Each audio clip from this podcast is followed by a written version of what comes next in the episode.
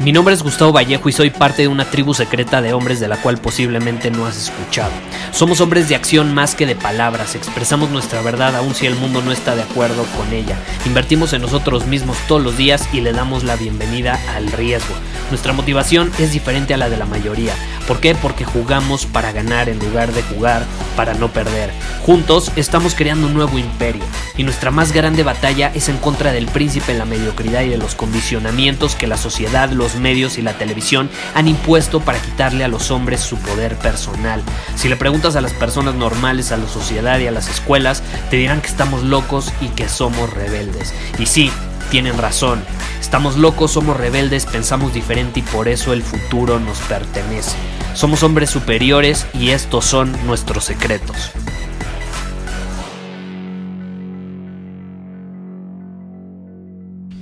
¿Alguna vez te ha pasado que procrastinas por más que quieres hacer algo pero no terminas haciéndolo? Ese problema de la procrastinación, caray, por más que ya hablé de, de, esto en el podcast en varios episodios, me lo siguen preguntando, Gustavo, es que procrastino, Gustavo, es que tengo la bronca de la procrastinación, ¿por qué procrastino? Quiero entender por qué lo hago. Y te quiero compartir eso en este episodio.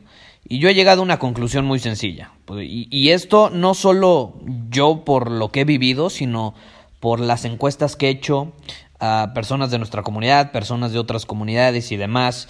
Eh, cuando he llegado a dar un curso presencial o algo, hablando con las personas me lo dicen, cuando me llego a encontrar a alguien me lo dicen, en fin, está en todos lados. Y eh, esta pregunta yo me la hice por mucho tiempo y es por qué la gente procrastina. Y si tú llegas con alguien y le dices, oye, ¿por qué procrastinas? ¿Por qué dices que vas a hacer una cosa y a la mera hora te autosaboteas y no lo haces? ¿O no eres constante? Dices que vas a ir al gimnasio y te vas a poner en forma y al final lo haces una semana y luego no lo sigues haciendo. Procrastinas. Eh, y, caray, recibo respuestas muy diferentes, muy diferentes, pero siempre con la palabra miedo involucradas, ¿no? No, pues es que me da miedo el éxito, es que me da miedo fracasar, no, es que me da miedo que van a decir los demás, no, es que me da miedo... Y veo que incluso las personas se centran mucho en, es que, ¿por qué me dará miedo? Es que da igual por qué te da miedo, te está dando miedo, punto, se acabó, y ese miedo te está paralizando, no tienes que saber si es miedo al éxito, miedo al fracaso, miedo al que dirán, miedo al rechazo, miedo... Vale gorro eso, no importa qué tipo de miedo sea, si tú te haces la pregunta profunda y luego dices, bueno, tienes miedo al fracaso y ese miedo qué significa? Pues que tengo miedo. Al final es miedo, ¿sí me explico? O sea, no, no es como que el miedo al fracaso es diferente al miedo al éxito. Es miedo, punto, se acabó. Entonces no nos compliquemos la vida. Eh, esa es la, la verdadera causa por la cual la gente procrastina, miedo. Sin importar qué tipo de miedo sea. Y tenemos un condicionamiento muy fuerte en la sociedad de lo que significa sentir miedo. De hecho, yo te digo miedo y hasta caray, puedes sentir ese, ay, ese retortijón en el estómago eh, o esa cosa extraña en el estómago, así como, ay, como que te paralizas. El simple hecho de escuchar la palabra miedo, a lo mejor se te viene a la mente algún miedo que tengas, miedo a las alturas, miedo a los insectos, yo qué voy a saber. Y esta es la realidad. El miedo, ¿qué es el miedo?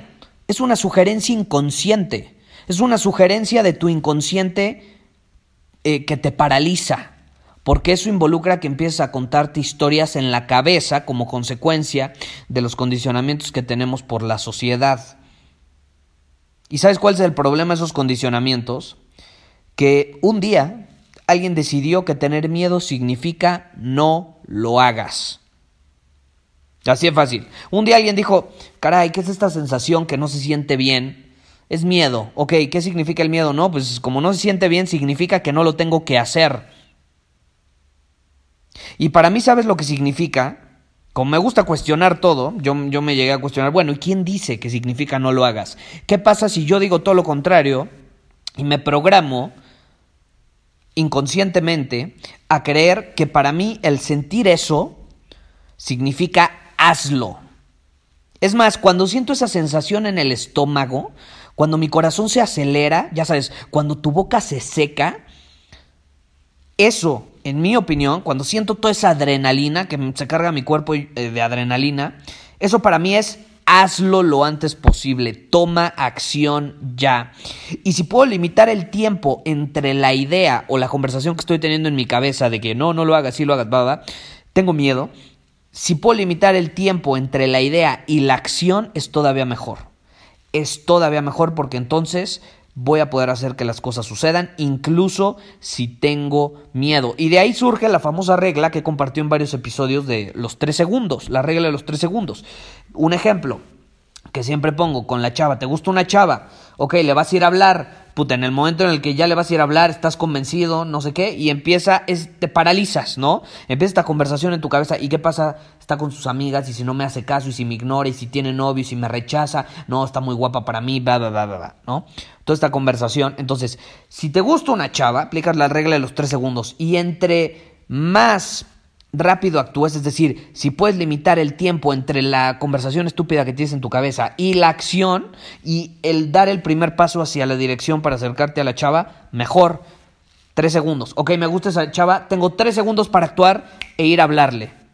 Es la regla de los tres segundos. ¿Qué estás haciendo? No le estás dando tiempo a tu ego, a tu inconsciente, a tu cabecita, a la vocecita, a la voz de autosabotaje, como quieras llamarlo. No le estás dando tiempo de que te paralice entonces es muy poderoso y es algo que yo recomiendo eh, siempre, porque si tú estás escuchando este episodio, muy probablemente has estado procrastinando en algún momento de tu vida. A lo mejor es más, estabas procrastinando y te topaste con este episodio. A lo mejor debiste haber estado haciendo otra cosa. Debiste haber estado haciendo otra cosa. Y si tú estás escuchando este episodio, porque así tiene el nombre, buscando la cura del miedo, adivina qué, ya te la dije. Hazlo. Punto se acabó. Toma acción. Un hombre superior es un hombre de acción. Hazlo. Es la cura del miedo. Es la cura del miedo.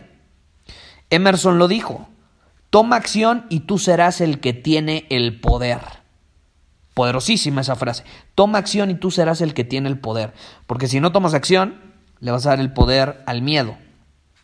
Entonces ahí ya no estás actuando desde el poder, estás actuando desde el victimismo, acuérdate. Y si tú estabas esperando escuchar que te compartiera un truco mágico de visualización para curar el miedo, eh, un truco de afirmaciones, de meditación, motivación, de hipnosis, regresiones a tu infancia para detectar cuáles fueron tus traumas que te están autosaboteando y por eso tienes miedo, no, ni madres, nada de eso. La cura es hacerlo. Nada de eso que te dije ahorita te va a curar de ese miedo como lo va a hacer el hecho de actuar, de tomar esa acción que tanto te hace sentir ¡ay! esa cosa en el estómago, acelera tu corazón y demás. Actuar es la clave, así de sencillo. Entonces es la cura del miedo y si tú en algún momento o últimamente te has paralizado y no has tomado cierta acción que sabes que tienes que tomar, te quiero invitar a que en el momento en el que termines de escuchar este episodio, tomes esa acción, aplica la regla de los tres segundos y hazlo. Y si es acercarte a una chava y no te puedes acercar, no importa, la próxima vez que la veas, aplícalo. Tres segundos. Actúa, actúa. Piensa, ¿cuándo fue la última vez que me paralicé y que no tomé cierta acción que yo sabía que tenía que tomar, pero por miedo no lo hice? Y da igual cuál sea el miedo, da igual cuál sea el miedo. Por miedo no lo hice. Piensa en esa cosa y quiero que cuando termines este episodio, te lo repito, lo hagas. Y si no lo puedes hacer en este momento, la próxima oportunidad que tengas para hacerlo, lo vas a hacer en menos de tres segundos. En menos de tres segundos vas a estar ya moviéndote. Moviéndote. El movimiento es la clave. Es la cura del miedo. Muévete, hazlo, toma acción. Así es fácil. Muchísimas gracias por haber escuchado este episodio del podcast. Y si fue de tu agrado, entonces te va a encantar mi newsletter VIP llamado Domina tu Camino. Te invito a unirte porque ahí de manera gratuita te envío directamente a tu email una dosis de desafíos diarios para inspirarte a actuar. Además, ahí comparto también información que no puedo compartir abiertamente en ningún otro lugar. Y por si fuera poco, como suscriptor del newsletter vas a tener acceso anticipado a programas masterclass y eventos exclusivos que hacemos detrás de cámaras. Simplemente ve a mi Instagram, si no me sigues búscame como Gustavo Vallejo, envíame un mensaje privado con la palabra secreto, repito, la palabra secreto, y de ahí me encargo para que quedes registrado completamente gratis.